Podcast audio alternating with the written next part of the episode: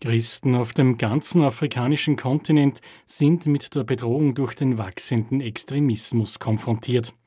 Von den zehn Ländern weltweit, in denen die Christenverfolgung am schlimmsten ausgeprägt ist, liegen fünf in Afrika. Besonders in Nigeria und anderen Ländern südlich der Sahara gibt es eine erhebliche Zunahme der gewaltsamen Vorfälle.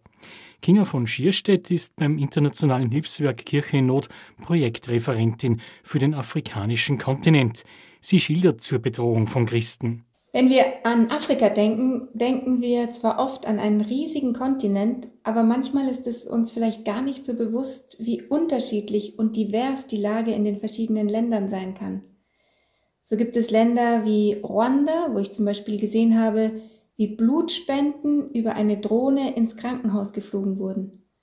Und dann wiederum gibt es Länder wie den Südsudan, wo es kaum Teerstraßen gibt und wo die meisten Menschen in einer Lehmhütte leben.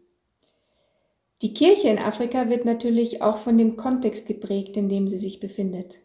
Von diesem Spagat zwischen einerseits dem Sprung Richtung Moderne und andererseits einer extremen Armut, wo es wirklich ums Überleben geht.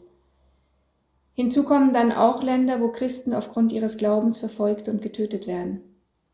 Und leider müssen wir beobachten, wie diese Verfolgung und Brutalität in den letzten Jahren zugenommen hat. Die Sahelzone ist ein Beispiel dafür oder Länder wie Burkina Faso, wo Christen und Muslime in der Vergangenheit eher friedlich miteinander lebten, wo heute aber ganze christliche Gemeinden attackiert, umgebracht oder vertrieben werden. Was macht die Kirche nun in dieser Situation? Nun in erster Linie versucht sie, bei den Menschen zu bleiben.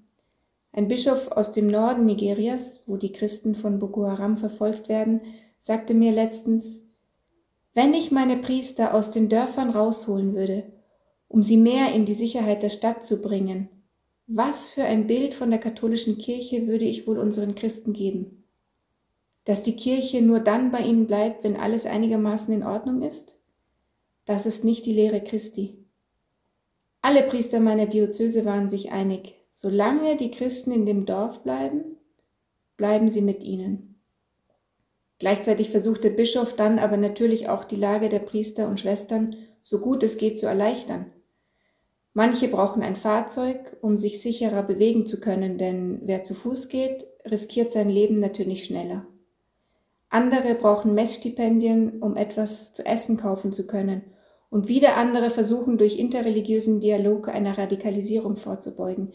Das heißt, sie organisieren Workshops für muslimische und christliche Frauen oder andere speziell für Jugendliche, um Freundschaft zwischen ihnen zu fördern.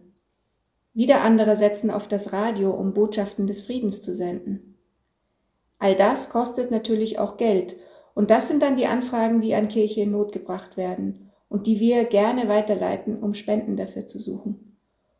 Und auch wenn es manchmal so aussieht wie der Kampf von David gegen Goliath, am Ende hat David ja gewonnen und die Hoffnung dieser Menschen lebt weiter. Motivierende Worte von Kinga von Schierstedt. Sie ist beim Internationalen Hilfswerk Kirche in Not in Königstein Projektreferentin für den afrikanischen Kontinent.